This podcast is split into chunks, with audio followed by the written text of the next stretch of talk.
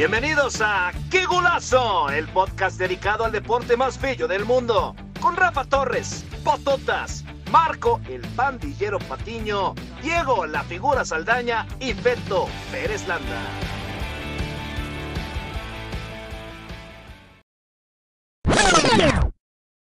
Señores, todos, pásenle, bienvenidos. Qué golazo al aire. Estamos aquí con mucho gusto el equipo completo, Rafa Torres, el figura Saldaña, Marco Patiño y Beto Pérez Landa para platicar aquí un ratito en este podcast que puede encontrar en todas y cada una de las plataformas donde se sube un podcast. Ahí pone qué golazo y nos va a encontrar a los amigos de, eh, de rocksport.net eh, también la bienvenida, rocksport.net, les damos la bienvenida.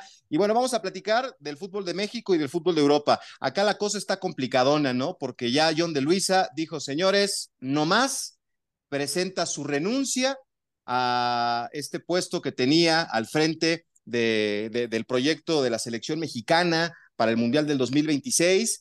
Y hay muchas versiones, hay muchas especulaciones. Cuando las cosas no se dicen claramente, rápidamente vienen las especulaciones. Hay quien dice que lo han removido, que no le tomaron este, eh, opiniones para esta estructura nueva que tiene el fútbol mexicano.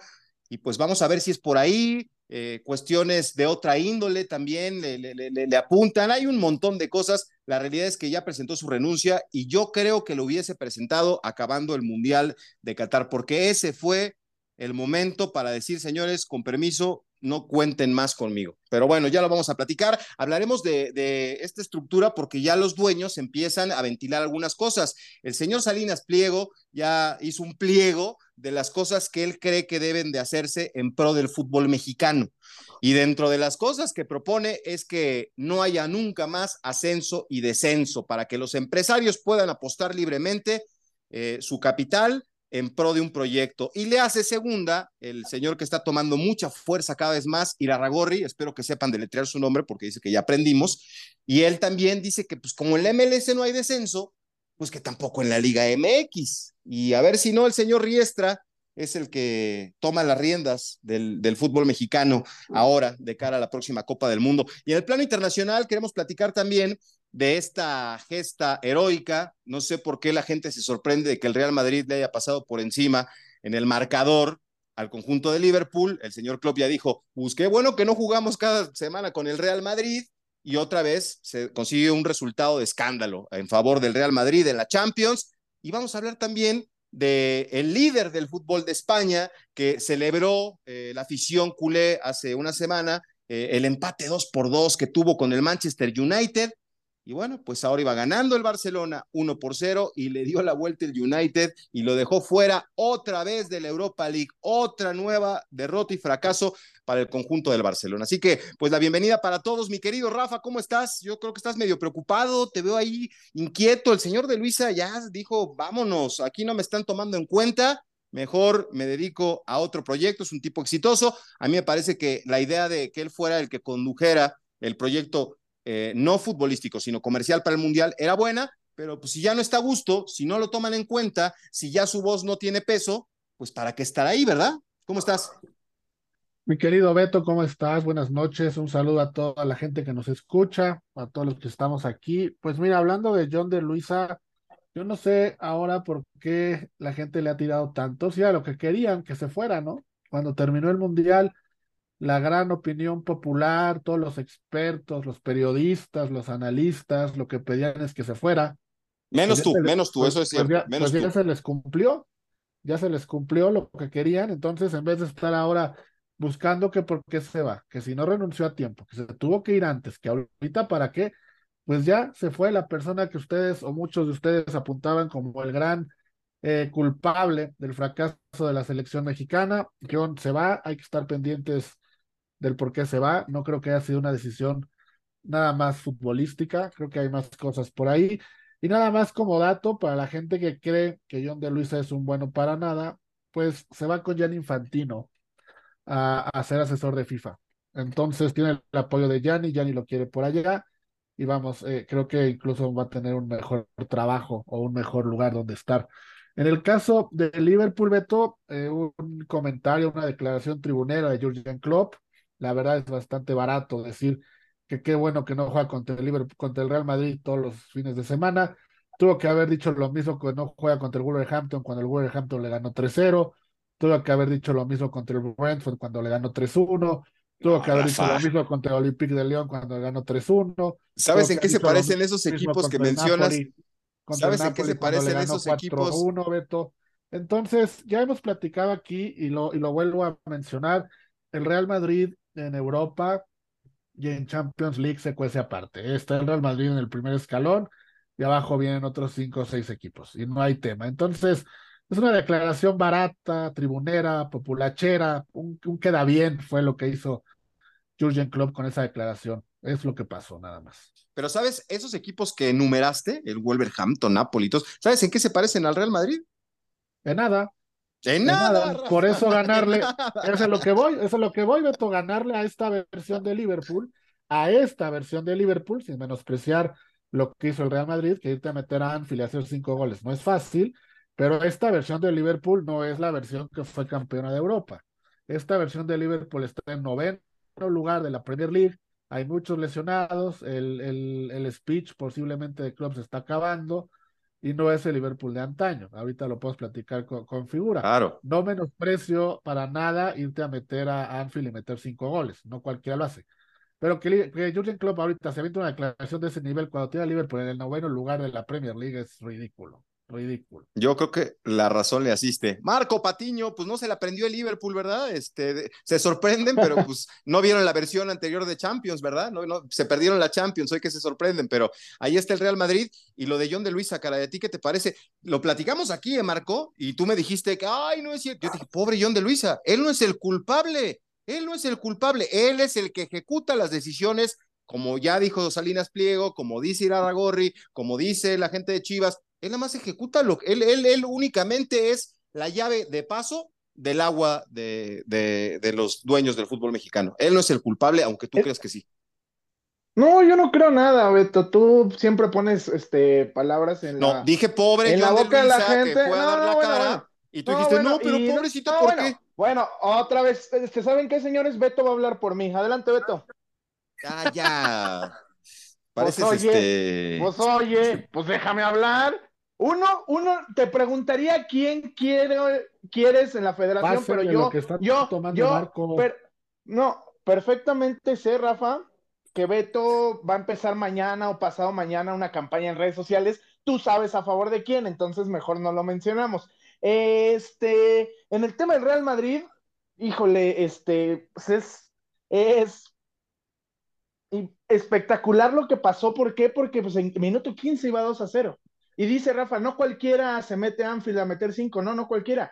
En la historia de Champions nadie había metido más de 4 goles en Anfield, que no fuera el Liverpool, obviamente. Entonces sí, es de reconocerse la reacción, eh, de reconocerse el partido de Vinicius Junior. ¿eh? Es, poco a poco se empieza a consolidar. Yo no estoy de acuerdo en lo que dijo Ancelotti, que es el futbolista más determinante del mundo, me parece que todavía no, pero sí va rumbo a ser una estrella del fútbol. Digo, ya es una estrella del fútbol mundial, pero sí se está consolidando ya en un e, e, en, en lugares más altos, ¿no? En, el fútbol, este, de, en, todo el orbe. La verdad es que, que el Madrid creo que, digo, decir que ya está del otro lado, pues prácticamente ya veremos quién será su, su rival en cuartos de final y, y, pues lo del Barcelona, Dios mío, ¿no? Este, una vez más y, se están justificando. Yo ya escuché diciendo a barcelonistas diciendo que es que nosotros queremos la liga, no nos interesa la Europa League. Si no les hubiera interesado, pues no hubieran metido a Lewandowski, ¿no? Hubieran metido a su delantero suplente si tan poquito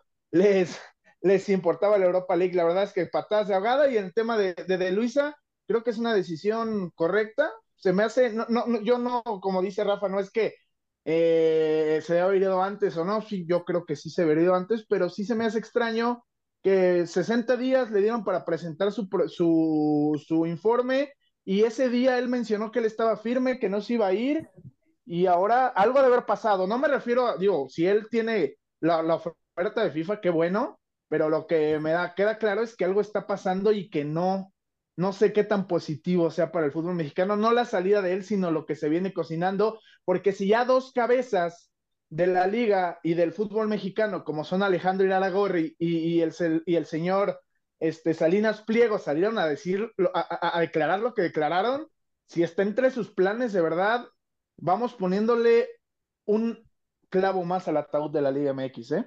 Y del fútbol mexicano. Sí, de acuerdo, de acuerdo contigo. Figura, pues ya nos vamos a meter al tema de Europa, pero pues arranquemos con lo de John de Luisa. ¿A ti te parece eh, que fue a tiempo, que no está bien? Lo que dice Rafa es cierto, ¿eh? Hoy hay clamor popular y todo el mundo está muy contento. Bueno, hasta en el Senado de la República una señora dijo, ay, qué bueno que logramos sacar a John de Luisa.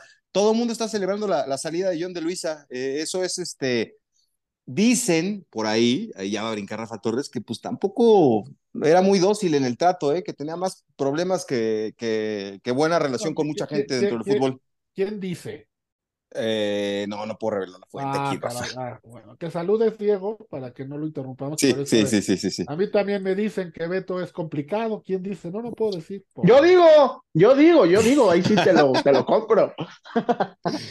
No, y no es quien está pensando, Rafa. ¿Qué pasó, figura? ¿Cómo estás? Hola, chicos, ¿cómo están? Buenas noches. Pues mira, el tema del John de Luisa, habría, habría que analizarlo por partes. Hay que ver primero cuáles fueron los logros que se le pueden achacar a, John de Luisa en, en, este, en esta trayectoria. O sea, qué cosas positivas dejó la, la, la, la gestión de John de Luisa y qué cosas negativas dejó también, que son, son, son, muchas, esas son mucho más elocuentes. Yo creo, como dice Rafa, yo también estoy de acuerdo, que finalmente John de Luisa pues, era la, la, la cara visible de, de, personas atrás que tomaban decisiones por él. Y finalmente pues era, servía un poco como de punching bag, ¿no? Un tipo que aguantaba, que sabía dar bien la cara, un tipo que, que tiene buenos dotes de comunicación, que para mí es un buen empresario, es un tipo que sabe de negocios, es un tipo que comercialmente creo que hizo las cosas más que aceptablemente con la selección mexicana porque es un, es un producto exitoso, pero eh, en el aspecto deportivo pues dejó mucho que desear. Eh, buscar eh, que decir que John de Luis es el culpable de la situación de, del fútbol mexicano en los últimos años, es muy injusto. La verdad es, es, es, no tener conocimiento de que, de que hay, hay, hay mucho estiércol atrás de la Federación Mexicana de Fútbol y, y, es, y es muy cruel achacárselo a una persona, así como podría haber sido el técnico. No, no es solamente una persona, es una serie de, de, de, de individuos que toman muy malas decisiones. Eh, no sé ahora eh, eh, qué rumbo toma el fútbol mexicano. Si quitan el descenso, o sea, ¿en, qué país del mundo quitar el descenso es rentable? Pero ya lo quitaron, figura.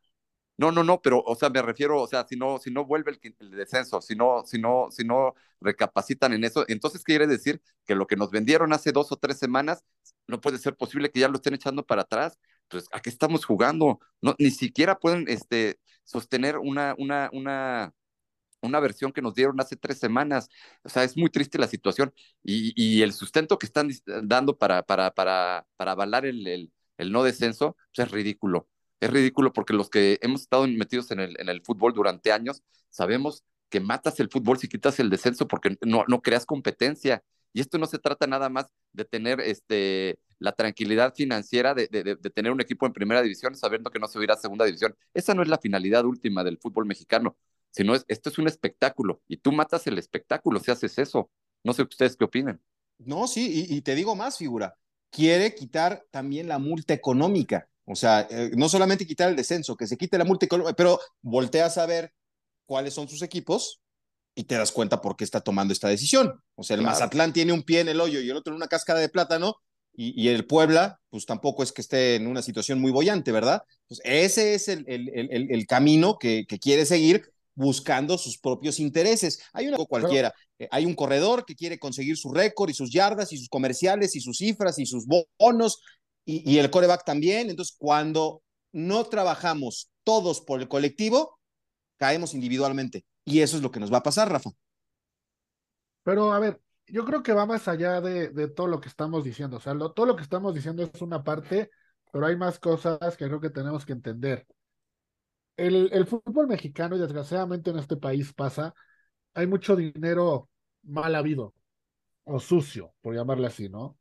Entonces, una de las llaves que la federación y todos estos empresarios quieren cerrar es eso. Por eso es que quieren ya no tener descenso y ascenso, porque en el ascenso hay mucha compra de franquicias de gente que luego ni saben quién es el verdadero dueño. Ya les pasó con Fidel Curi, que se metió hasta, hasta la cocina de la federación y no quieren otro Fidel Curi. Entonces, parte Andaba madreando a Codesal, ¿te acuerdas? Sí, sí, sí. Parte del porqué, y hay que decirlo como es, o sea, hay que decirlo tal cual, eh, tristemente, del por qué quieren cerrar y tener 16, 17 dueños que entre ellos se conocen, es por eso, porque ya no quieren que se les cuele otra persona, ¿no? El de Morelia, ¿no? ¿Cómo se llama? ¿El, el, dueño de Morelia? El que era directivo de Guadalajara, ¿no? José Luis Higuera. José Luis Ay, amigo, es tu cuate, tú eliges esas amistades, no yo. Ahora, con ese, con ese argumento, claro que hay gente que, que le ve como que le conviene más que a otros, ¿no? Lo de Salinas, como bien dice Beto, viendo sus franquicias, pues dice yo de aquí soy. Y son muchas cosas que van más allá, o sea, el espectáculo como tal, creo que es lo que menos les importa. Y ahorita el fútbol mexicano, tampoco con descenso y ascenso es que hubiera mucho espectáculo. ¿Y cuántas franquicias vimos como los colibríes de Cuernavaca? Franquicias que llegaron, existieron seis meses, un año, desaparecieron, equipos a los cuales no les pagaban. Entonces, lo que ellos quieren hacer es una liga estable, una liga con equipos que se les pague a tiempo, que sean funcionales, que económicamente sobrevivan y cerrarle esta puerta a estos nuevos empresarios desconocidos, pero también pagan justos por pecadores y ya no pueden acceder a la primera división equipos como el Atlante, eh, Veracruz, Veracruz, que son Morelia, exacto, que son de mucha tradición y son dueños eh, importantes, ¿no? Es, es gente bien habida. Pero el tema va mucho por ahí. Entonces hay que tener cuidado con lo que uno dice o lo que uno cree, porque no todo está tan mal. Ahora, yo no sé ustedes qué opinen si el fútbol mexicano da para tener 18 franquicias en primera división. Podrías tener una división de 16 y una segunda división a lo mejor de 12. Y tienes a todos controlados, se conocen todos, son franquicias eh, estables y puedes tener ascenso y descenso. Pero tener 20 equipos y luego 20 en segunda es cuando ya se vuelve un tema complicado. Sí, sí, sí, de acuerdo, de acuerdo. Eh, es, es, es, es, muy difícil, ¿no? Pero eh, ni lo que tú opines, ni lo que yo crea, ni lo que piense el figura o lo que diga Marco tiene un, o sea, pero pues nosotros hay que dar nuestra opinión. No, claro, o sea, pero nosotros la damos en pro. Para eso estamos aquí, Beto, si no, si no, pues no manches. No, o sea, pero tú y los que estamos aquí lo decimos en pro del fútbol mexicano, pero los dueños ven en pro de ellos. Claro, mira, también está bien, o sea, es un negocio para ellos, es una liga privada. No, claro, es una liga privada, eso es un hecho, lo que dice Rafa es real. Pero vamos, vamos a ser realistas. En el fútbol, por ejemplo, pues el modelo de no ascenso y descenso, pues en el fútbol prácticamente en ninguna parte del mundo existe. En Estados Unidos sí, pero porque la MLS está basada en un modelo de NFL, de NBA, este, de, de, de, deportes americanos. Béisbol, ¿no? Claro, deportes americanos donde ellos, uno, ofrecen un espectáculo de primer nivel que la Liga MX jamás va a tener. Vamos a empezar por ahí. Segundo, ellos deportivamente no están aspirando a competir con nadie más como país. O sea, sí, obviamente, el básquetbol sí que en los Juegos Olímpicos, el Dream Team, Italia aplasta a todos, va. En el fútbol, tu objetivo, al menos en el fútbol mexicano nos los han vendido así, tu objetivo es tener una selección competitiva y en algún momento trascender en la Copa del Mundo. No estamos en una liga que se pueda cerrar porque, porque eh, eh, eh, en realidad la competencia no va a existir y tu crecimiento deportivo no va a existir. El económico seguramente sí, pero entonces Tú estás haciendo, tú estás buscando trascender como país a un nivel mundial. Es muy diferente la NFL porque no hay, no hay, o sea, no hay una federación internacional de fútbol americano como es la FIFA.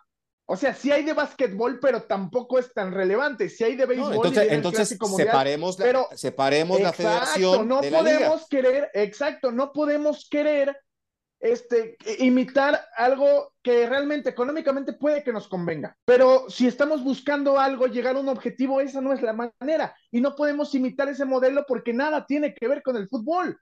El torneo más importante en el mundo de fútbol es la final del mundial. El torneo más, el, el, hecho, el evento más importante en el americano es el Super Bowl, el interno, el del NFL, el gringo. No podemos intentar replicar eso de esa manera. Claro, como dice Rafa, y, y tiene razón, a final de cuentas, nosotros podemos decir misa, pero es un negocio. Ellos invierten, ellos gastan, ellos reciben y ellos hacen lo que quieren. La Liga MX no le pertenece al gobierno. Como ahí decían, es que vamos a, meter, el gobierno se quería meter en el fútbol, no puedes. Son empresas por, privadas. eso, Marco. Y mientras paguen sus impuestos, bueno, entonces, o sea, yo no estoy diciendo que me guste o no, es que tú confundes gimnasia y magnesia. Yo no estoy diciendo que esté bien. Estoy diciendo que ellos están en todo su derecho. Es un negocio privado, por eso. Pero el problema es que el, problema es que lo viene a decir Salinas Pliego porque sus, equipos están en muchos aprietos, pero la gente de, Monterrey de Tigres, de Pachuca, de Santos. Ellos tienen sus proyectos estables, firmes y redituables. Pero Entonces, no Irarragorri, se- Irarragorri también es el dueño de, de Santos y también dijo lo mismo, Beto. Entonces, Sí, tiene razón, tiene razón. A ver, pero les pregunto algo. ¿Hace cuánto quitaron el descenso? ¿Cuánto tiempo tiene que quitaron el descenso? cinco años, ¿no? Bueno, ¿han Más visto ustedes alguna mejoría? Pero No. tampoco ha habido una, o sea, pero tampoco ha habido un empeoramiento. ¿Tú crees que no. Rafa? No, sí, verdad que sí, pero los, ver, a equi- ver, los pero- equipos de abajo de la tabla, Rafa, es una vergüenza ver, ver, ver, Pero ver siempre han 15 ex-. Pero Dime. siempre ha sido en una, pero perdón que te interrumpa, siempre han sido, o sea, siempre han existido esos equipos en México, de- desgraciadamente. Equipos no, y en todas las ligas, en todas las ligas, Rafa. les invierten lana. O sea, al final del día, como se maneja el fútbol mexicano, yo así lo veo. Que haya ascenso o descenso es lo menos importante de los 30 mil temas que tienen que solucionar antes. No, yo creo que sí es de los importantes, Rafa. Yo quitaría, por ejemplo, los extranjeros antes. O sea, quitaría tantos extranjeros antes. Quitaría la multipropiedad antes. O sea, creo que esos dos temas son fundamentales para que el fútbol mexicano como tal crezca. A lo mejor pondría un tope salarial para que más jugadores mexicanos puedan ir a Europa. O sea, eso es- creo que sería más funcional o buscaría ir en pro del fútbol mexicano como tal, a que haya ascenso y descenso. O sea, yo así lo veo. Pero Sí, es que si, sí, no, cas- eso- si no castigas a los equipos que, de- que, que queden en último lugar, Rafa, tiendes a una mediocridad tremenda y entonces te, te acabas chutando cuatro o cinco equipos en el fondo de la tabla que son la cosa más patética del mundo. Entonces los tienes que castigar de alguna forma. Pero, Claro, pero a ver, los están castigas descendiendo, sí, pero el o que sea, sube es igual o peor. O sea, no, no, no, hay- porque hemos tenido ejemplos de equipos que han subido. ¿Cuáles? Por- El León y Colma. Ah, bueno, por eso, bueno, pero León, Pachuca fue hace 30 años, En Beto. su momento el Celaya, Son un otros proyecto tiempos. estable. Ah, no, pero ¿dónde no, está el es que Celaya ahorita? No, Beto, por y eso. aparte eran ¿Dónde otros tiempos. Ahorita ahorita? el fútbol era muy diferente como es. Sí. eh, el- ah, cuando ascendió Pachuca en el noventa y tantos, era muy diferente. A lo mejor lo de León sí te lo compro, ¿no? Pero por ejemplo, el último equipo que ascendió y fue campeón fue Cholos. Cholos ahorita es una caricatura, Beto. O sea, si Una tuvieras- caricatura y hay lana, y hay lana atrás, o sea, los tres grupo caliente. Que tú me digas que no tiene dinero la familia Hank, pues claro que la tienen, pero les vale. Ese- no, porque su, porque su a que- negocio primordial es otro y les deja mucha lana. A ver, a ver, Beto, Diego, a ver, todos. Tú, usted, me queda claro que no, que no siguen la liga de ascenso o segunda división como se llamaba antes. Diga de expansión. Eh, de expansión, gracias. Esa liga de expansión, cada que terminaba el torneo, o sea, en verano, había cuatro o cinco franquicias que cambiaban de nombre, cambiaban de ciudad, cambiaban de uniforme, cambiaban todo. Y uno que jugaba en Mérida, al siguiente año jugaba ahora en Puebla. Y el que jugaba en Morelos ahora juega en Chiapas. No tenían identidad, no había seguridad. Esos equipos son los que quieren que suban. Mejor que hagan una liga de 24, 25 equipos con Argentina estables, con el Morelia, con el Atlante, con la UDG y otros dos, y ya se borren toda la paja de la segunda división. Pero es muy Incluso difícil, hay como Rafa. ocho equipos, Beto, que ni cumplen el cuadernillo de cargos para subir. O sea, realmente los que podrían subir de acuerdo al cuadernillo de cargos son cuatro o cinco. Por Los eso. otros y- y- 12, si ganan, ni subirían. pero normalmente, Rafa, esos cuatro o cinco que mencionas son los que están en las liguillas. El campeón ahorita es el Atlante. O sea, yo, voy, yo no creo que vayan a salir los colibríes de Oaxaca campeones de la liga, ¿verdad? Pero- Puede pero esa- pasar. Es a lo que voy. Entonces es una liga de primera división de 16 y es una liga de segunda de No, 12. no, no. A ver, reúnes el cuaderno de cargos, puedes ascender. No puedes reunir el cuaderno de cargos, bueno, eres campeón y te llevas un- una, una no suma es económica. ridículo. A ver, tomando en cuenta lo que dice figura que hay que castigar al último. No es ridículo competir en, una, en un torneo donde no puedes subir a primera, aunque seas campeón. No, por O eso, sea- pero es lo que te digo, es muy difícil que los venados de Yucatán, o no sé qué equipos hay en la Liga de Ascenso, que, que no tengan posibilidades. Pero exacto, exacto. UDG Estás defendiendo un, proyecto que ni sigues, Beto. Primero dale interés y La dale importancia. ya fue campeón, Atlante es campeón. Celaya No, es no. campeón. Por este, eso, hay- no. hay equipos que sí pueden ascender y son los que son los, No. los- es como en la Liga MX, la- no. los los, UDG, los, los que la aspiran única vez que fue campeón, la única vez que fue campeón UDG ascendió porque todavía había ascenso. Después de eso está desaparecido, ¿eh? Por eso, pero es como la liga, Marco. Hay equipos que son candidatos y aspirantes al título. Los demás no. El San Luis no va a ser campeón. El, el este, ¿qué, ¿qué, otros equipos hay? El Puebla difícilmente va a ser campeón. O sea, hay equipos que compiten y no van a ascender. No, digo, no van a ser campeones. Es muy difícil. Es muy difícil, No, a pesar de que no apuesten y tengan buenos proyectos. Tú- o sea, tú, me, tú, tú, tú, tú que manejas las apuestas, ¿me apostarías a que de aquí a 10 años el San Luis va a ser campeón del fútbol mexicano? Pues no, no sé si aquí a 10 años, pero en México es campeón cualquiera. O sea, Eh, no, yo creo que eh, eh, 12. lo- los aspirantes al título son los mismos. A veces eh, malas temporadas de América, malas de Cruz Azul, malas de Pumas, pero siempre uno de esos está entre los candidatos. Los de Monterrey se han mantenido, eh, los de Orlegui se han mantenido, los de Pachuca se han mantenido. Ellos son los que aspiran al título, esa es la verdad. No todos Pero, los pero entonces- pero eso no pasa en al todas las título. ligas. En todas las ligas hay tres Y o eso, cuatro que eso pasa en la título. Liga de Ascenso. Los cuatro. Bueno, pero cinco que Cholos sí fue campeón, ascender, ¿eh? Cholos claro. ya tiene título en torneos cortos, o sea. Pero que ah, ah, Xolos, ese es un Marco, ejemplo que de lo- Xolos. pero por eso, ese es un ejemplo de lo que está diciendo Rafa. técnico. No, por eso, pero es un ejemplo de lo que dice Rafa. Ser campeón en México es más fácil que ser campeón en otro lado. Un ejemplo es Cholos. Porque de ahí no ha vuelto a existir Cholos. Por eso, ¿quiénes son los últimos campeones en los mundiales? ¿Quiénes son los Aunque- últimos campeones en España, en le Italia? Aunque le así. duela a Beto, es tan sencillo como esto. El Pachuca en los noventas no era nadie. Ahorita, ¿cuántos títulos tiene? Dime en cualquier parte Siete. del mundo. Exacto. Siete. Dime, dime otro equipo en cualquier parte del mundo que en los noventas haya estado en segunda división y que en su liga tenga siete campeonatos. Es que, hay que por eso, pero aquí estamos hablando, eh, Rafa, de Entonces un, puede ser de un, de campeón un sui generis. De, no, no, no, de, de gente que se puso a trabajar y que invirtió su dinero y que se esforzó por las Pero es fuerzas por el básicas. sistema que hay en México, Beto. Es por eso. O sea, ve a la NFL. ¿Por qué en la NFL no hay un equipo como, por ejemplo, el Real Madrid en España que le saca no sé cuántas ligas al segundo lugar? ¿Por qué no hay un equipo que haya ganado tantos supertazones que todos los demás? Porque cuando hay un playoff, sea que sea la liga, haces que todo vuelva a empezar. Y en un partido o dos, es muy, es muy, es muy probable que suceda algo raro. No gana el mejor, no gana el que en un año fue el mejor, gana el que llega mejor a un playoff. Y así es el hockey, así es el béisbol, así es la NFL, así es el básquet. Y así es en México. En Hay cualquier, equipos, hay equipos que se preparan para jugar playoff. O sea, el básquetbol, por ejemplo, Beto, eh, amigos, ahorita es cuando realmente empieza, a la mitad de temporada. Antes de eso, parecen hasta partidos amistosos. La Ah, bueno, igual NFL el- el- el- es lo mismo en el béisbol, este, eh, Exacto, nos sí. comemos 360 partidos Exacto, para pues ver es la lo Serie mismo, Mundial. así es la Liga MX, por eso es muy probable que no gane el Pero mejor. es lo mismo que te estoy diciendo, Beto. No nos podemos eh, acoplar a un sistema de otro deporte. ¿Por qué? Porque aquí estamos buscando competir internacionalmente. No estamos No, a ver, buscando Marco, la algo liga es una cosa y la selección es otra cosa, ¿no? no, No, eso lo tenemos que En entender. México, no, no, claro que no. Estás, estás, estás chiflado si piensas en México, no. Así debería de ser, pero no es. Ya bajo la, bajo el argumento de que no está separado, entonces busca objetivos, como dice Rafa, baja el nivel, baja el número de extranjeros, quita la multipropiedad y, y haz muchas cosas. Bueno, O sea, Marco, compra, sí. compra tu equipo de fútbol y métete a la. a la- a- Ah, a lo mismo estás diciendo tú, qué no, qué argumento tan barato. Sí, No, qué argumento tan barato. No, no, qué No, argumento tan barato. Si yo tuviera dinero, evidentemente me compraría un equipo de fútbol y así como los dueños para jugar mi, mi, mi, mi- mi modo carrera en el FIFA, Beto. La verdad es que lo que acabas de decir me parece completamente desafortunado y me, y, y me quitas completo, completo argumento. Lo que yo puedo decir no tiene ninguna validez porque no Sí, te, ya no, pareces Salinas Pliego. Como no, tienes un equipo, Beto. mejor ni opines. Entonces, Beto, vamos a hablar de, de- vamos a hablar de otra cosa. Te late, vamos a hacer un orden. podcast de cocina. Vamos a hacer No un te podcast de exhibas, cocina, Beto, Rafa. no te exhibas, por favor. El, el tema de esto es que no tenemos un mejor producto. Mira, podemos quitar el descenso, está bien, se las compro, lo, vamos a suponer lo quitamos.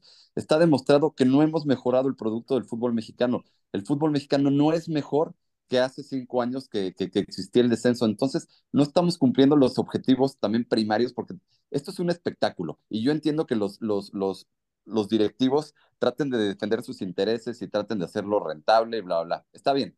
Pero ¿en qué momento queda el espectáculo de lado? El, el espectáculo sigue siendo deplorable. El fútbol mexicano no es mejor que hace cinco años, que hace diez años. No hemos avanzado en nada. Ese es el pr- principal problema, porque si me dijeran, es que sí hemos avanzado y, el- y es, es un producto de mejor calidad sin descenso, va, quitamos el descenso, no hay ningún problema. Entonces, realmente, o sea, no no se ve el resultado final. ¿Cuál es el resultado final? Pues buscar un mejor producto, pero el, fútbol mexicano no, no, no, no ha mejorado. Entonces, no, no, no, no sé, no, no entiendo cuál es la, la, la finalidad solamente de, de, de quitar el descenso para defender tus intereses económicos cuando deportivamente no das un salto hacia adelante. Yo no creo que vaya a prosperar de figura, creo que no va a prosperar, pero sí algo tiene que cambiar y vamos a ver si esta sacudida nueva nos trae algunas otras cosas. Yo por lo que tengo entendido, a lo mejor eh, ahora sí es el poder absoluto para ir a Ragorri y el señor Riestra, que es este, su secuaz y confidente, puede que sea el que aparezca por ahí y eso me, me, preocupa. Vamos a hacer una pausa, señores, vamos a hacer una pausa, nos metemos a otros temas después de este breve receso que vamos a hacer y pido respetuosamente un minuto de silencio por el Barcelona que está muerto otra vez en Europa League. Regresamos. No te olvides de suscribirte, activar las notificaciones y seguirnos en nuestras redes sociales. Pues ya regresamos, aquí estamos en qué golazo. Ya nos fuimos largo con este tema porque la verdad no estaba ni en el script, en el guion del programa, pero eh, aquí vamos a, rematar con algo que se quedó pendiente y ya nos metemos al fútbol de Europa. Eh, la salida de John de Luisa, ya rápido para redondear. ¿Cuáles fueron los errores y las cosas buenas que deja John de Luisa? Yo estoy con el figura, eh, dejó cosas positivas en lo económico. Ese creo que es su, su talento porque es un empresario exitoso, una persona este, íntegra, decente pero creo que el principal error que tuvo fue aceptar un puesto donde no iba a poder tomar decisiones. Ese creo que es su gran error y uno quizás de mayor dimensión, el haber mantenido a Martino. El día que el Martino le presentó la renuncia, en ese momento creo que él tuvo, si, si la decisión recaía en él, como se manejó, pues él tenía que haber dicho, ¿sabes qué? Gracias Gerardo, con permiso y tan amigos como siempre. Y, lo, que es tangible es que es el peor resultado deportivo para la selección mexicana de fútbol y para el resto de las selecciones eh, juveniles y femenil. Y me llama la atención que el gremio celebre su salida. Eso sí me, me, llama mucho la atención. Que hoy todo mundo diga qué bueno que se fue John de Luisa. Ojalá que le vaya bien, que tenga este proyecto en FIFA y que, y que sirva como antes, Rafa, ¿no? Para tener gente de peso que de alguna manera nos ayude eh, en, en las relaciones internacionales. Sí, sí, seguramente ayudará, aunque ahorita México no lo necesita tanto, ¿no? Porque no va a haber eliminatoria. Errores y aciertos, Rafa. Errores y aciertos de, de, de John de Luisa. Pues mira, aunque, te, aunque te duela, aunque te duela. No, no me duele. Los aciertos, como bien dijeron ustedes en la parte económica, que es lo que los dueños se fijan mucho, creo que fue muy buena la gestión. Y los errores, de, mira, más que, que lo del Tata Martino, porque ahí también hubo un tema económico importante, había que rescindir el contrato y no era fácil yo creo que aguantó demasiado. Yo creo que el que tuvo que haber anunciado antes era él, eh, incluso antes del Mundial, porque sí, la verdad, creo que hubo mucha hazaña en contra de John de Luisa. Creo que los medios, el periodismo, eh, al no poder desquitarse con nadie más, incluso la afición, al no verle la cara a Emilio Azcárraga, al no verle la cara a, Ricardo Salinas, al no verle la cara a los que realmente toman las decisiones, se fueron contra él y yo creo que sí aguantó mucho, creo que eh, no se mereció tanta crítica. Eh, y creo que se tuvo que haber ido antes. Marco, errores y aciertos de John de Luisa. Este, me parece que, que, el tema principal, pues sí, en lo económico, eh, pero a final de cuentas manejar un producto como selección mexicana, como fútbol mexicano, no es que sea fácil, creo que, que John hizo un buen trabajo, pero sí creo que, como dices, ¿no? Es, es a final de cuentas quién da la cara. Y sí creo que después de lo ocurrido con, el, con la selección mexicana en el Mundial, o como dice Rafa, o incluso antes, ¿no? Eh, pudo haber dado paso a un costado, pero creo que en los resultados que a nosotros nos interesa, que son los deportivos, pues definitivamente no hubo ningún avance. Quizás tampoco hubo un retroceso abismal, pero sí hubo un retroceso. ¿Por qué? Porque fueron veintitantos años, ¿no? Treinta y tantos años pasando en la primera ronda de un mundial. Vimos un fracaso rotundo que hoy, que, que el día de hoy se acentúa más el del fútbol femenil fueron ocho equipos, digo que no son su responsabilidad, pero él estaba a la cabeza, entonces él tiene que dar la cara. Ocho equipos jugaron el premundial de la CONCACAF Beto. ¿Sabes cuántos clasificaron a la Copa del Mundo? Seis. Y entre esos seis no estuvo México. Es un fracaso espectacular no estar en Juegos Olímpicos, no estar en un Mundial Sub-20. La verdad es que, eh, insisto, yo sé que no todo es, es responsabilidad suya, pero sí creo que se tuvo que haber ido antes, pero pues digo, ya no está y ojalá le vaya muy bien ahora en su nuevo, en sus nuevos proyectos de vida, porque como dices, este, pues es una persona preparada, una persona honesta y que seguramente va a tener éxito en donde, a donde vaya, ¿no? Sí, figura. Lo que yo creo es que vivimos en un mundo eh, muy cambiante, donde prácticamente ya existen especialidades para cada, para cada ámbito. Y entonces, este, tener una persona que sea el responsable deportivo y el responsable económico de, de, un mismo proyecto es muy difícil. Es muy difícil. Lo vemos también en los equipos grandes del mundo. Generalmente hay, hay una parte este, deportiva que toman decisiones exclusivamente deportivas y otra parte que toman decisiones exclusivamente financieras. Y, delegarle a una sola persona, este, o que sea la cara visible una persona para que tome este, decisiones, o sea, el responsable de, ambas, de ambas partes, es algo muy complejo. Entonces, generalmente vas a quedar mal en una de las dos, porque son muy pocas las personas que, que, tienen la capacidad de tomar buenas decisiones en lo deportivo y en lo económico también. Generalmente, si eres buen empresario, en lo demás vas a adolecer. Entonces, bueno, pues se le, dio. En, el, el aspecto deportivo, sus resultados son malísimos, no son malos, son malísimos es una vergüenza los resultados que obtuvo las selecciones inferiores y, y la selección mayor. Y también me, yo creo que también le faltó dar, dar, un golpe de autoridad en un momento dado, este, decir, ¿sabes qué? O renuncio, o se va el Tata, o, o, ahora que acabó el Mundial, o tomar una muchísimo mejor decisión también de, de, quién va a ser el, el, nuevo entrenador de la selección nacional, porque realmente en, en, ningún momento se vio su mano cuando, cuando necesitábamos que él diera un, un, manotazo en la mesa y que dijera, este, Martino no, no continúa, o yo me voy, o, o dar, dar, un golpe de autoridad. Nunca se vio un golpe de autoridad de, de, su parte, ni, ni durante el proceso, ni después del proceso del Mundial. Entonces, para mí, este, se va con más pena que gloria. A mí me, yo eh, haciendo un balance al, al, al final, eh, yo creo que fue impuesto, en, en, en, 2018, lo platicaba hace, hace algunas horas con, con, otro compañero de los medios, con Miguel González, y, y, me decía, la verdad es que a él lo impusieron como presidente de la federación en 2018 para, para arreglar ese contrato de, de, los derechos de transmisión de la selección mexicana, en el intento que tuvo Grupo Pachuca para, para abrir ese mercado.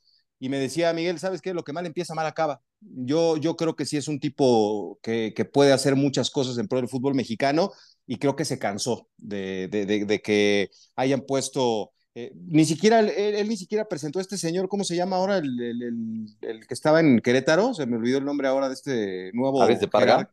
Sí, ni, ni, siquiera, o sea, desde ahí te dabas cuenta que algo estaba mal, que John de Luisa no lo había presentado. El señor apareció en una conferencia para, para este, la llegada de Diego Coca. Entonces, pues ¿Te estamos... A, ¿Te refieres a Miguel González Michel, el que está en ESPN? Es correcto, es correcto. Él, él, conoce muy bien a John de Luisa porque trabajó con él en TUDN. Cuando ¿Sí? John de Luisa era directivo de TUDN, él estaba, Miguel está en un programa, no me acuerdo cómo se llama, pero ahí estaba, ahí estaba él y lo conoce perfecto. Él te puede hablar sí. muy bien también de John. Sí, sí, sí, sí, sí. Sí, él, él, me decía eso, o sea, con respeto, ¿eh? me decía, lo impusieron para parar ese fuego del, del derecho de las transmisiones y al final, pues, no, no, no lo dejaron trabajar y ni a él ni a nadie, es lo que me preocupa. Ahora se habla del señor, este, este abogado de, de Televisa, este, Joaquín Balcás, eh, Barcárcel, es el, el, el, vicepresidente jurídico de Televisa eh, en algún tiempo, y pues eh, si él queda, va a ser un, un, duelo de poderes, porque Irragorri, por lo que me dicen, quiere llevar a, a ¿cómo se llama? El señor José Riestra. Ese, Pepe Riestra. Entonces, pues si quiere a uno y el dueño de, de, Televisa quiere a otro, a ver si se pone de acuerdo. ¿Quién tiene? Pero ¿quién tiene el poder ahí?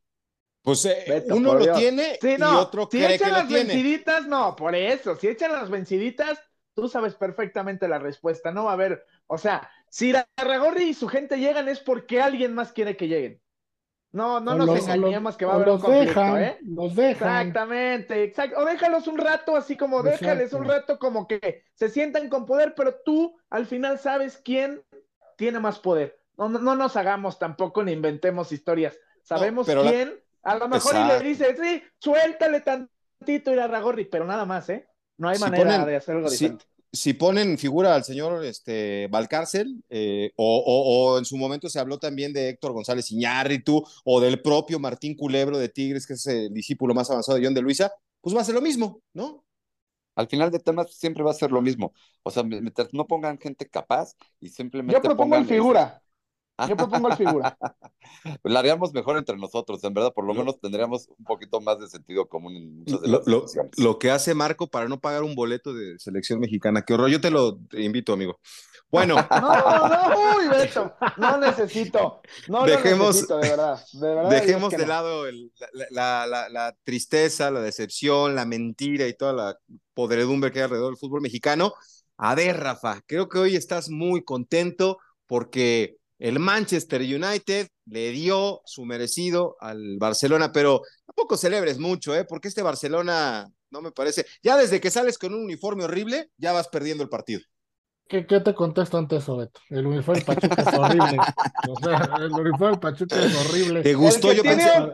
El que tiene un tuzo dientón, el sí. que tiene un tuzo dientón, no, sí está muy feo, güey. No, está, está mejor pero... que el del hombre bueno, araña, la pijama del hombre araña que usan las chivas. Bueno, a ver, ya, Ah, mira, ya, hablando, ya, hablan- ya, Beto, ya, hablando en serio, creo que se han enfrentado dos equipos muy parejos. La verdad son equipos que si tú los ves antes de, de la serie y ves los planteles muy parejos, creo que la diferencia importante fue en el, eh, con los entrenadores. Eric Ten Hag conoce mejor a sus jugadores, creo que hizo cambios a tiempo y le movió varias cosas que Xavi no supo reaccionar. Creo que ahí, ahí hay una diferencia importante, sobre todo en el partido de vuelta, en el partido de, del jueves, eh, cuando el Barcelona iba ganando 1-0. Creo que Ten Hag en el medio tiempo hace cambios importantes, mete a Anthony, que es el que acaba metiendo el segundo gol, saca a Bisaca y mete a Dalot, y ahí Xavi no supo cómo responder.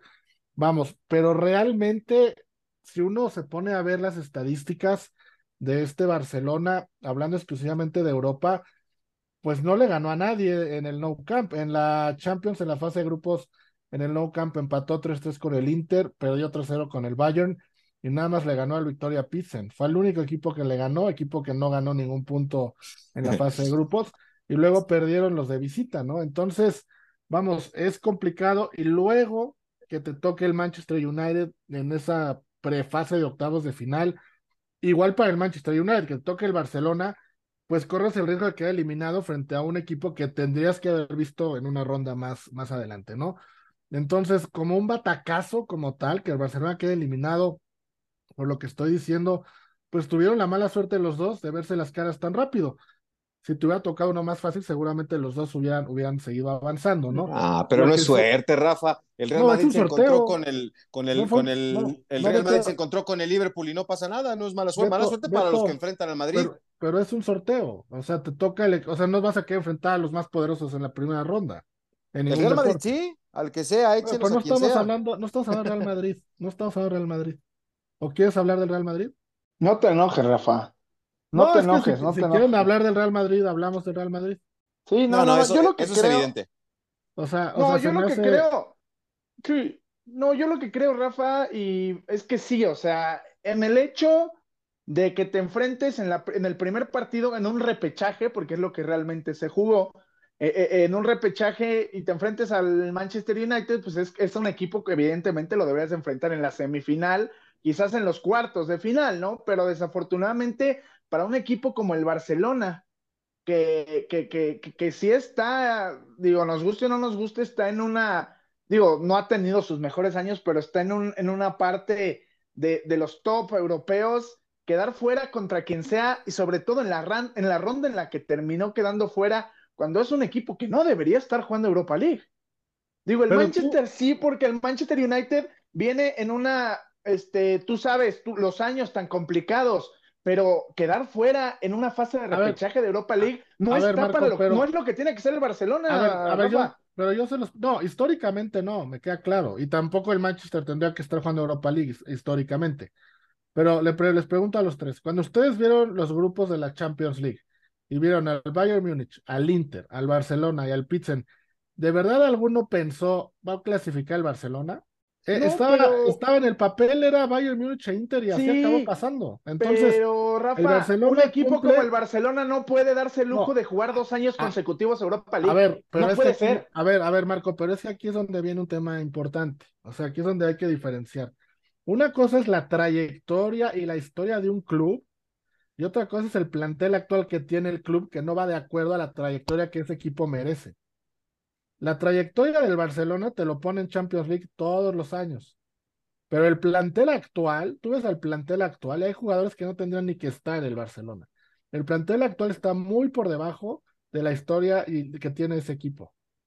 Entonces, es, es, es relativo. Entiendo tu punto, que un club de ese nivel tiene que estar siempre en las grandes alturas, pero si tus directivos, tus errores económicos, todo lo que sabemos que ha pasado ahí, ponen un plantel en la cancha que no está de acuerdo a las expectativas de ese club, es muy difícil exigirle algo. Pero no deja de ser, es difícil exigirle, eh, bajo ese argumento sí, pero no deja de ser un fracaso para un equipo como el Barcelona. Y también hubiera sido un fracaso para el Manchester United. Desafortunadamente para ellos se enfrentaron rápido y también fue mala suerte, ahí sí el tema del Barcelona, que el Manchester United quedara en segundo de su grupo, porque si no el Manchester se hubiera metido Claro. directo, Pero bueno, es- lo puede ser mala suerte, pero no, no por ser mala suerte, fortuna, sorteo, lo que sea, deja de ser un fracaso que un equipo como Fútbol Club Barcelona, uno, es un fracaso ya que esté jugando Europa League, pero ya que haya quedado fuera en esta fase, sí, con la mala fortuna de haber enfrentado a un equipo que en este momento eh, el Manchester United es top 10 en Europa, sin duda. Pero pues, te encontraste con ellos, les tenías que haber ganado y sí le ganó la partida porque el primer tiempo Barcelona fue superior y no aprovechó. En el segundo el United fue superior y sí aprovechó. Lo que yo creo es que el Barcelona para mí sí tiene muy buen, muy buen, por lo menos, este, no sé tanto plantel, pero once inicial, tiene un once inicial muy competitivo. El Barcelona tiene al menos, no sé, cinco o seis jugadores que son entre los cinco mejores en su posición del mundo. Y eso es tener un equipo élite en cualquier No, parte. mejores del mundo, ¿quiénes? A ver, a ver. Ter Stegen está entre los cinco mejores porteros del mundo. No, Araujo para no, mí está entre los Me cinco vas a mejores poner, centrales. me vas a poner a Gaby y a, y a Pedri como los mejores no, del o sea, mundo. ¿cuáles mejores? No. de Cinco verdad. mejores No. del mundo. No, no te, no te pases, figura. Esperaba Sí, más de a ver, ti. Déjelo que acabe. Ni me dejan acabar, ya ven cómo son. A ver, yo nada más rápido, a ver, hoy salió con Ter Stegen en el arco, con Koundé, Araujo, Christensen y Valde en, la, en los cuatro de atrás, que para mí ninguno es de los mejores cinco del mundo. Frenkie de Jong en la media cancha podría ser, Busquets y Kessie, ninguno. Y adelante Sergi Roberto, que no debería ser ni titular en ese equipo, Lewandowski, que obviamente sí, y Rafinha, que no es de los cinco mejores del mundo. ¿Dónde están los cinco mejores del mundo? O sea, Bueno, ¿dónde? este- No, no, no los encuentro. Yo creo que. Araujo sí podría estar entre los cinco mejores centrales. Yo creo que Araujo es el único que te discutiría yo. ¿Cundé no les parece que está, que, que, que es top mundial? No, No, para ser de los como lateral, del no. Como Ter lateral Stegen derecho no les parece que está entre los cinco Por mejores eso, Ter Stegen? No. y Lewandowski sí. Pero ¿dónde está? Dijiste seis o siete jugadores. No, yo no dije seis o siete, si quieres, si lo rebobinamos, si quieres, compadre. ¿Cuántos dijiste? Cuatro o cinco, dije. Ah, ¿dónde están No, cinco? cuatro- ah, no. Bueno, es que Rafa le, le falló de 5 a 6. Sí, pero cinco mejores del mundo del Barcelona, por Dios. ¿Dónde están? ¿Pedri no les parece que es de los mejores medios? No, Pedri no jugó. No, no, Pedri ni jugó. No, Pedri no jugó porque, porque está lesionado, no porque no, no, no. No, pero no creo que sea top mundial en su posición. No, no, no, no, no, voy a, a meterme en ese, en ese, en esa plática que de veras me, me extraña de ti que estés metiendo en un top mundial a Pedri, eh, amigo. Porque quiere reventar al Barcelona, por eso lo está haciendo. No, no quiero reventar al Barcelona, simplemente quiero hacer saber que, que es un buen equipo, es un equipo muy competitivo. Ah, sí. ¿Y entonces ¿No por qué no parece que ganó ningún equipo muy partido? de- competitivo? ¿Por qué no le ganó a nadie? Ni al Inter, ni al Bayern, ni al Manchester en el Nou Camp. Si es tan competitivo. Pues no es el líder de España. No es el. Está, eh, vienen cosas peores, ¿eh? Bueno, bueno, Beto, Porque Beto, Se Beto. van a volver a llevar el nadaplete. Beto, otra vez. la Liga de España, todos sabemos que es de dos equipos y no se compara jugar con un- en una competencia europea con la Liga de España. Bueno, Rafa, según lo que tú me estás diciendo, entonces el Real Madrid debe ser ultra favorito para eliminar al Barcelona la próxima semana en la Copa del Rey. ¿Estás de acuerdo o no? El Barcelona, a ver, figura, como siempre. ¿Estás de acuerdo o no? No, ultra favorito, no. Favorito Según sí. lo que me estás diciendo, sí. Ultra favorito, no, favorito sí. Porque en un partido, hago- volvemos a lo mismo, un partido solo, un clásico de España, se, se, se suman otras cosas. No, es a Pero dos bueno, partidos. Déjalo, no, no sufran. Ya Xavi le dijo que Messi, aquí está la puerta abierta, ya va a regresar Lo, el lo- lo Mesías, que sí es lamentable, Beto, es las declaraciones de Xavi, ¿no? Al final del juego. Ah, Decir, decir que compitieron y que es un equipo que está aprendiendo, o sea, Ah, Pues deja, deja, deja de- a competir, pues, deja que el Salernitana compita, que el Granada compita, pero es el Barcelona. Pero bueno, que me- me- lo que sí me he dado cuenta es que cada vez el barcelonismo cada vez se asume como un equipo menos grande o menos relevante, porque ellos ya se conforman el, eh, eh, con, con competir en Old Trafford, que sí lo hicieron bien, pero sí creo que, insisto, que es un fracaso rotundo lo que pasó. Y la culpa es de las malas gestiones que han venido arrastrando en los últimos tiempos, y Xavi es el que lo va, lo va a pagar, porque no sé si le aguanten que no gane la, que, se, como dice el figura, que se quede fuera de la Copa del Rey, que puede pasar, o que no gane la liga. O sea, cuando eres una figura del, del peso y la relevancia que tuvo Xavi eh, en ese equipo, te la tienes que pensar dos veces, no por el reto, sino por si estás preparado para ejercer ese reto. Yo no creo que Xavi esté preparado hoy como Jürgen Klopp, por citar alguno, como Nagelsmann, como cualquier gran estratega de, de, de, del mundo. Hoy yo no creo que Xavi esté a la altura de la exigencia de un proyecto como Barcelona. Pero ¿sabes qué? Sí creo que va a ganar la liga y creo que eso, eso, eso le va a salvar la temporada. No, sé, no, no Sí, tampoco sí la va a estaría- ganar. O- Ojo que el Barça juega cuatro partidos en 12 días en la liga, ¿eh? Lo que le viene es al, va y, los el clásico. recibe. Valencia, va a Athletic y exacto, y recibe al Real Madrid en 12 Pero- días. Pero ocho puntos son muchos, ocho puntos son muchos. Pues dijeron eso también la otra vez y al final el Madrid les dio la vuelta, ¿eh? Ah, tienes que aprender que no debes apostar en contra. Y me extraña tú que este, siendo Mm, araña no. te subas por el elevador. No, No. una cosa es el Madrid de Champions, una cosa Sí, es el Madrid de. Champions y otra es el Madrid de la, o sea, no, no, no, yo no digo que no pueda remontarla, pero no es, no es el mismo, aunque pues, se escucha extraño, no es el mismo Real Madrid en una competencia como la Champions que en la Liga. Ahora, Es diferente, es, es, es, es un mundo completamente diferente. para, para despedirnos, ¿alguien me puede decir, así como dijimos del señor, este, otra vez se me fue el nombre del que está a cargo de la Federación Mexicana de Fútbol, Ares de Parga. de Ares de Parga, dijimos, ¿cuáles son sus credenciales? ¿Cuál es su, su, su, su motivo para estar aquí? ¿Quién rayos es Luis de la Fuente Castillo? ¿Alguien sabe? ¿Alguien me puede ilustrar? No tengo idea.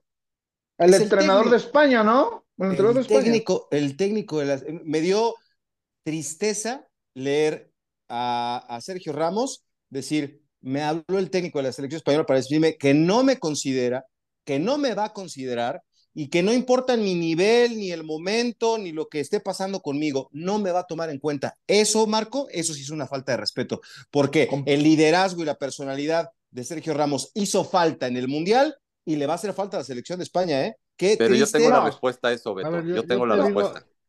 Yo- a ver si figura. A ver, rápido. Este entrenador es- un entrenador de, de, de, divisiones fuerzas inferiores. básicas, claro. Entonces, él sabe, y eso también es el motivo por el que Luis Enrique tampoco llevó a Sergio Ramos, ¿eh?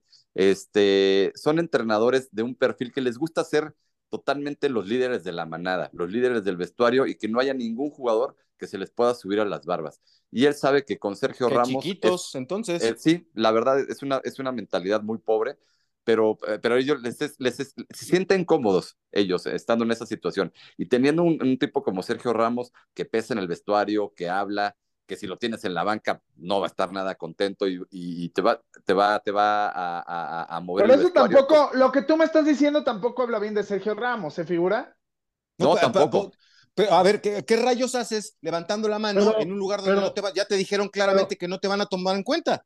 Pero yo lo veo No. diferente a como lo ve Figura, ¿eh? O sea, Figura lo acomoda para que Sergio Ramos sea la víctima, pero No, no, no. este señor, a ver, este señor viene de la sub-19, de la sub-21 y de la sub-23 de España, desde el 2015. Ganó la Eurocopa el 2019 con la sub-19 en 2015. O sea, ¿me estás diciendo que es más que Sergio Ramos? ganó los, juegos de- ganó los Juegos Mediterráneos eh, con España sub-19. Sergio es campeón del mundo, ¿eh? Déjame, déjame acabar.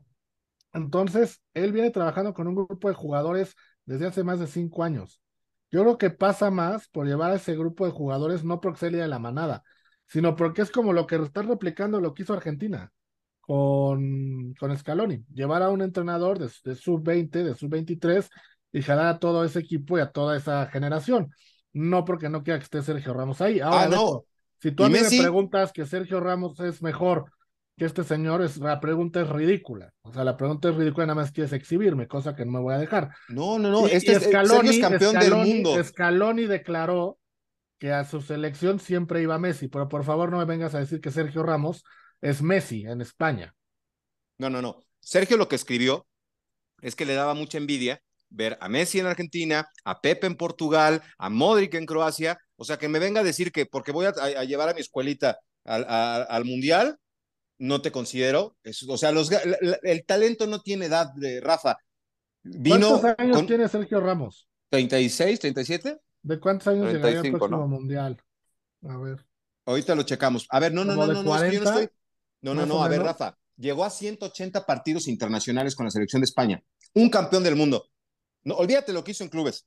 Un campeón del mundo como Sergio Ramos no puede aspirar a jugar 200 partidos sin poner una marca en la selección de España. No podría despedirse en la Eurocopa de su selección no, o sea, no pero, es. Pero ahí vuelves a lo mismo. ¿qué crees, Rafa? Ya no te quiero aquí, este, gracias. No te, aunque seas un fregón y tengas seguidores, no te quiero. Pues no, eso, eh, así no se, eso, eso se llama tacto y categoría. Pero y este señor no lo tiene. ¿Tú no crees que eso pasa más por la Federación de España que por el entrenador? No, pues si lleva buena la relación con la Federación de España. exacto, por la Federación de España debería de haber dicho al señor Sergio Ramos, le vamos a dar un partido de despedida o lo quiero en la Eurocopa para hacer un homenaje no por el entrenador. Volvemos al tema, o sea, los entrenadores toman decisiones que no les corresponden y que no deben de ser de ellos. Es que no es un homenaje, Rafa. ¿Lo, has visto, así como me dices, has visto los partidos que está jugando con el Paris Saint Germain? Sí. No es un homenaje. El tipo ya superó esa lesión, que fue lo que lo sacó del Real Madrid, y tuvo un año muy difícil, pero hoy está otra vez convertido en un gran defensa central. No, yo creo que lo que está de más, Beto, es que el, no importa lo que hagas, Ah, o sea, no importa, o sea, si llegas de 40 años y traes un nivelazo, de todos modos no te voy a llamar, eso sí se me hace que está mal. No importa lo que hagas, no te voy a llevar. Eso sí me parece, porque a final de cuentas el fútbol, pues tiene que, que, predominar el, el, nivel, ¿no? Eso sí es ningunear. que, sí, eso sí es ningunear, y ahí sí estoy de acuerdo. Porque, o sea, que te digan eso, no cuento contigo ahorita, pero, pero gánate un lugar, órale. Pero no importa lo que hagas, no importa el nivel que muestres, no vas a venir, eso sí es ninguna de Romos, porque sí, no, podemos decir, bajo la lógica, no, pues nunca va a estar a buen nivel porque tiene 37 o 36, pero qué tal que sí, sí se me hace que sí, sí es, sí es pelucear y ningunear a una figura como Sergio Ramos, ese, sola esa, esa parte sola, no importa lo que hagas, no vas a ir. Híjole, está, está, está, grueso, ¿eh? Pero el señor Luis de la Fuente Castillo, ¿qué argumento dio para no llevarlo? Eso. Para no considerarlo. ¿Qué, qué argumento Le habló por teléfono y le dijo, Sergio, no te, no te considero, no te voy a considerar, hagas lo que hagas, estés en el nivel que estés, no, no, te, no, no, no te voy a considerar. Ese es pues su argumento. Pues por lo menos fue honesto. Sí, sí, sí, sí, pero eh, Rafa, hay tacto y categoría, ¿no? O sea, y, y, me queda claro que en España no lo tienen, ¿eh? Porque así se fue Raúl, también de la selección de España, ¿se acuerdan? Pero ¿cuál hubiera sido el tacto y la categoría para ti? Oye, a ver. Dejar, que, dejar como que compita y nunca convocarlo sin avisarle o cómo. No, no, no. A ver, yo creo, por eso te decía, este, este señor se merece algo. O sea, llegar a 200 partidos, me parece que es de, o sea, decirle, pero ¿quieres llegar a 200 partidos? Sí, pero juega regreso 200 al tema. partidos. Pero regreso al tema, tú como y juegalos en la Euro. Pero regreso al tema, tú como federación no le dejes esa responsabilidad de decidir a Luis de la Fuente Castillo. O sea, hay cosas que los entrenadores no deben decidir como hablábamos en episodios pasados en México, el entrenador de México no debe de decidir si hay extranjeros o no. El que tiene que decir eso es la federación y el entrenador hacerse cargo de eso. Aquí Luis de la Fuente le tienen que decir, Sergio Ramos, le vamos a hacer un homenaje o queremos que haya 200 partidos, por favor convócalo. Y sabemos de muchas elecciones que así se manejan. Sí. Pues a ver, ya para despedirnos vamos a escuchar a Figura, que me imagino que también tiene ese este, sin sabor en, como yo. Sí, pero te voy a ser honesto, yo también creo que Sergio Ramos eh, tiene un carácter muy complicado y que si Sergio Ramos no va a sumar al grupo, eh, también entiendo también un poco la postura del entrenador. Por otro lado, yo también entiendo que el entrenador eh, está viendo un proceso a mediano y a largo plazo y ahí no encaja Sergio Ramos porque como dice Rafa, es complicadísimo pensar que Sergio Ramos a los 39, 40 años va a llegar al próximo mundial. Y entonces, ¿de qué te sirve estarlo metiendo en, un proceso donde sabes que no va a culminar este, su participación jugando el Mundial? Mejor trabajas con, la, con tu gente y, los vas preparando rumbo al Mundial. Es como si ahorita en la selección mexicana seguiríamos jugando con Guardado y este tipo de jugadores que sabes que no vayan a llegar al próximo proceso. Todos preferimos apostar por los jóvenes y que maduren, la verdad. En ese sentido, yo sí le doy la razón al entrenador. O sea que entonces ustedes, ustedes también son de la gente que es mucha, que considera que como no está Cristiano en el Manchester United, ya por eso le va bien al Manchester. Yo, yo creo que, de, eso, creo que de eso, Beto, podemos hacer un podcast. Sí, sí, sí. Y, y, y, y, hacer esa pregunta para un sí o no. Vamos, es muy relativo. Pero si hoy me lo preguntas, hoy te digo que sí. Sí, no, y mira, y, tú que eres no, este, pero ¿sabes algo? Yo nunca esperé que Figura le fuera a dar la espalda de esa manera a Sergio Ramos. Estoy muy decepcionado. Este, ese es el Figura que yo conozco, el, el, muy, el centrado, Regresa las camisetas de Sergio Ramos, figura. Regresa las dónalas. Muy es que muchachos, no estamos evaluando la carrera de Sergio Ramos. No, no, no, es la carrera de Sergio Ramos lo que estamos evaluando. Está siendo, está siendo un traidor hacia uno de tus máximos ídolos. Ya uno de tus máximos ídolos. Uno de tus máximos ídolos le acabas de dar la espalda y le acabas de dar una patada una patada en el trasero le acabas de dar a Sergio Por Marquito Pelé hubiera jugado hasta los 80 años en Brasil. Vámonos, está bien? Que vienen los fantasmas. Gracias a todos. Hasta luego, figura. Fuerte abrazo. Hasta luego, un abrazo, chicos. Muy bien. Eh, nos vemos, Marco. Nos escuchamos, más bien. Eh, nos vemos, nos escuchamos y esa falta de lealtad, figura, me decepcionaste, amigo. Me decepcionaste. Ni modo. Rafa, tú ya lo conoces, no te sorprendes.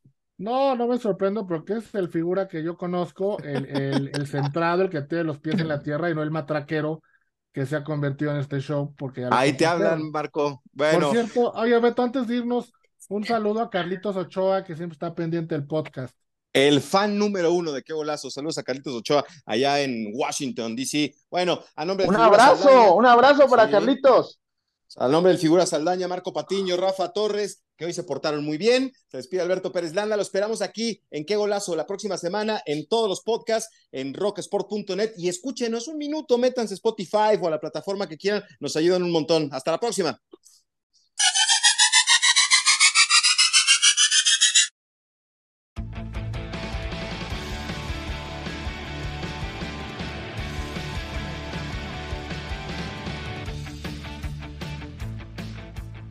Síguenos en nuestras redes sociales y activa las notificaciones en Spotify. ¡Qué golazo! Tu podcast de fútbol.